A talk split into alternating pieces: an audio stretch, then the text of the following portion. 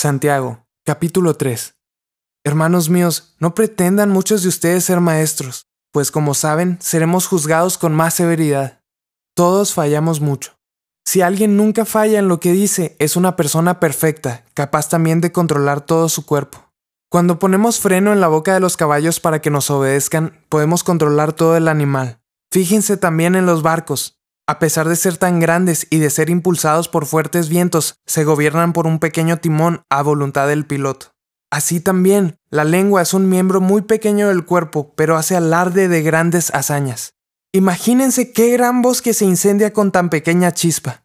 También la lengua es un fuego, un mundo de maldad. Siendo uno de nuestros órganos, contamina todo el cuerpo, y encendida por el infierno, prende a su vez fuego a todo el curso de la vida. El ser humano sabe domar, y en efecto ha domado toda clase de fieras, de aves, de reptiles y de bestias marinas, pero nadie puede domar la lengua. Es un mal irrefrenable lleno de veneno mortal. Con la lengua bendecimos a nuestro Señor y Padre, y con ella maldecimos a las personas, creadas a imagen de Dios. De una misma boca salen bendición y maldición. Hermanos míos, esto no debe ser así. ¿Puede acaso brotar de una misma fuente agua dulce y agua salada? Hermanos míos, ¿acaso puede dar aceitunas una higuera o higos una vid? Pues tampoco una fuente de agua salada puede dar agua dulce. ¿Quién es sabio y entendido entre ustedes? Que lo demuestre con su buena conducta, mediante obras hechas con la humildad que le da su sabiduría.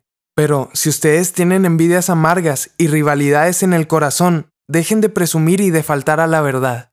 Esa no es la sabiduría que desciende del cielo, sino que es terrenal, puramente humana y diabólica porque donde hay envidias y rivalidades también hay confusión y toda clase de acciones malvadas. En cambio, la sabiduría que desciende del cielo es ante todo pura y además pacífica, bondadosa, dócil, llena de compasión y de buenos frutos, imparcial y sincera. En fin, el fruto de la justicia se siembra en paz para los que hacen la paz.